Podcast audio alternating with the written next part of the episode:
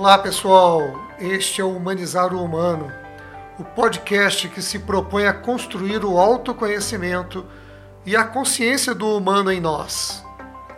Eu sou o Fernando Alves. Vamos nos humanizar juntos?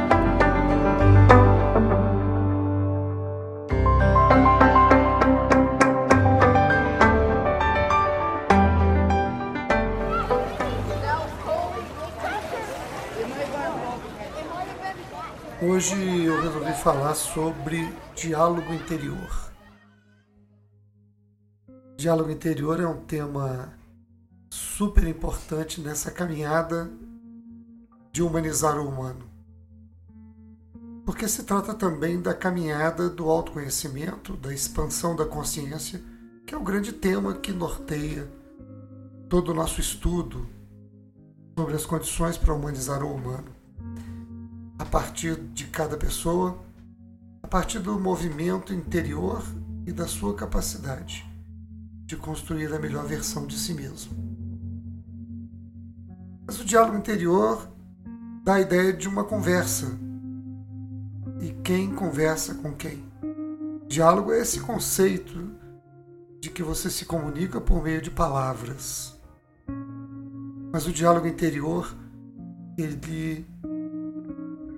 traz um paradoxo, porque ele pode ser um diálogo entre palavras e não palavras. Palavras que podem ser usadas pela mente, dialogando com emoções que são usadas pelo corpo.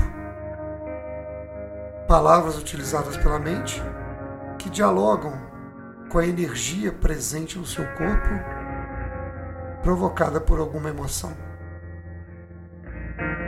Então o diálogo interior ele exige a presença da sua consciência de maneira muito apurada.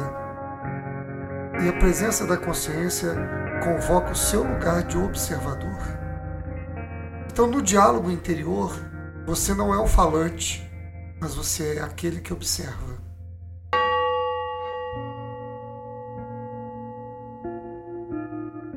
É bonito porque há uma conversa dentro de você. Há uma conversa, às vezes intensa, às vezes até barulhenta.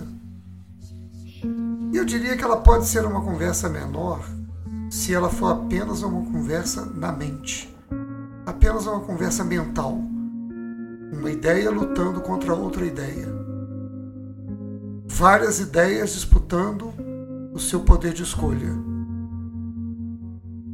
E a gente pode chamar isso de diálogo interior. Mas esse não é o grande diálogo interior. Eu diria que esse é um movimento da mente, exclusivamente da mente. Por outro lado, o tumulto de emoções pode também parecer que é um diálogo interior, mas é apenas um tumulto de emoções. Emoções que às vezes te jogam da extrema coragem e rapidamente você cai no medo. O diálogo interior, ele é feito quando você deixa suas emoções, o seu sentir falar e ele dialoga com a sua capacidade de pensar, com a sua racionalidade. Nesse sentido, há sim um diálogo rico entre a emoção e a razão. E esse diálogo não é para saber quem vai vencer, mas é como que um informa para o outro o seu olhar. Como que o sentir dialoga com o pensar, com a razão, sobre qual será a melhor escolha, sobre qual será o melhor caminho a seguir quando você está diante de uma necessidade de uma tomada de decisão.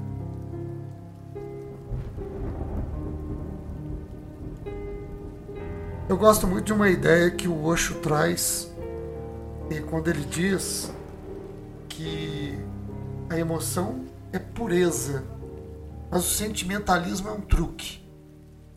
Então olha como é importante você separar o que eu aqui chamei de tumulto de emoções, de identificar com clareza uma emoção singular e o que que aquela emoção está dizendo, está trazendo para você. Não só essa emoção, mas a energia que envolve a emoção, as sensações corpóreas que envolvem essa emoção e como que o seu corpo expressa por meio da sua linguagem do sentir. Por outro lado, o Osho também diz: a racionalidade é fundamental e é uma coisa específica. Mas a racionalização é uma manipulação da razão. Eu gosto dessa dupla visão da importância e da verdade, digamos assim, da emoção, mas o sentimentalismo distorce a natureza da emoção. Então, exagerar sobre a emoção é distorcê-la. Da mesma forma, o excesso de pensamento, o excesso de racionalização distorce o papel da racionalidade. Então, nesse sentido, há sim, no diálogo interior, um diálogo entre as emoções e as nossas capacidades intelectuais, e o nosso pensamento ou a nossa racionalidade. Mas eu gosto de trazer Heidegger quando ele vem com a ideia de que todo pensamento sente e todo sentimento pensa. Então há uma inteligência também no corpo. Há um pensamento na capacidade do seu corpo de sentir e reagir. Assim como todo pensamento pode gerar emoções. Assim como toda capacidade mental pode te jogar num campo afetivo. Esse é o grande diálogo interior. É muito interessante quando você observa as frases populares, né? Escuta seu coração. Quando alguém está diante de uma dúvida, sempre surge alguém dizendo: escuta seu coração. E quando você vai escutar o seu coração, ele pode te puxar um pouco mais para o campo dos desejos, para o campo do que te traz um conforto emocional. E você está diante de uma decisão e ao escutar o coração logo vê o rápido caminho que é puxado por um sentimento de prazer, o sentimento de quem vai satisfazer os seus desejos. Mas aí você entra em conflito com a necessidade. As necessidades te permitem mergulhar no chamado do coração? Ou ainda as possibilidades traduzem esse momento real e aí é o seu pensamento, a sua capacidade de razão trabalhando. Eu vou dar um exemplo. Eu fui procurado por uma jovem muito bonita, com experiências artísticas, com experiências de teatro e já tinha feito algumas tomadas eh, de filmagens. E ela queria então ser artista. Muito jovem, 18 anos, e via com clareza o seu coração pulsando por uma vida artística. Mas ela estava no momento de decidir sobre o seu vestibular, sobre a universidade, sobre uma carreira, e ela via que ela encontrava no curso de administração um caminho profissional, que ela teria habilidades para trabalhar com administração. E foi muito interessante porque havia ali aparentemente um conflito entre o mundo da arte, das artes cenográficas, e o mundo do trabalho, que é o trabalho da gestão, da administração, de recursos, de finanças, e que pese que a administração tem um vasto campo, eh, podendo até mesmo aproximar a arte da gestão.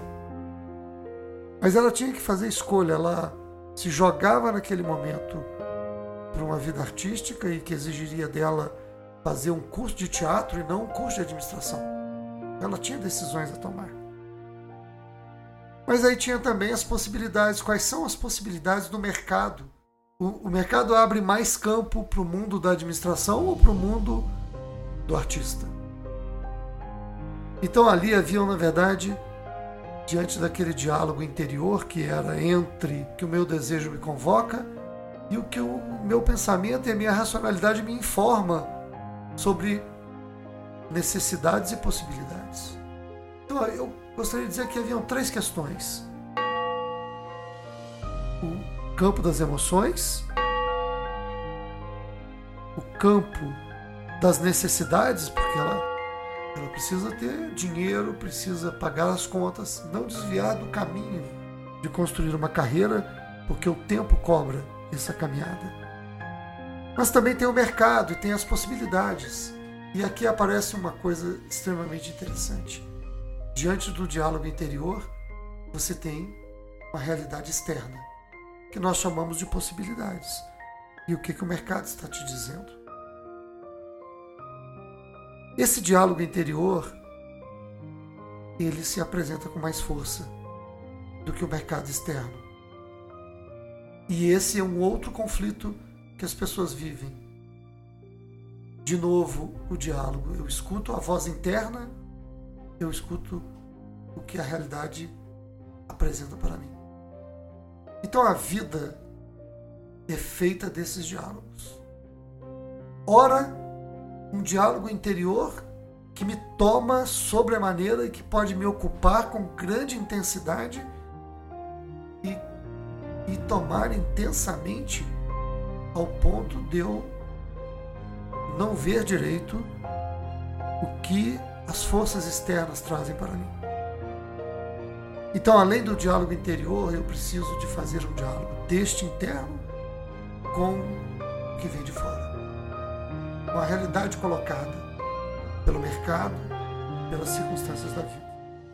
A grande resposta para isso é exercitar essa capacidade pessoal, única, intransferível, de saber o quanto você está preparado interiormente e aí o diálogo interior é o grande caminho do autoconhecimento e de expansão da consciência, para que você esteja preparado para lidar com as forças que vêm externas. Então as forças externas, elas pesam. Elas são importantes. Porque elas podem aumentar ou não as exigências com as quais você será chamado para a vida. As exigências com as quais você será cobrado ao fazer as suas escolhas.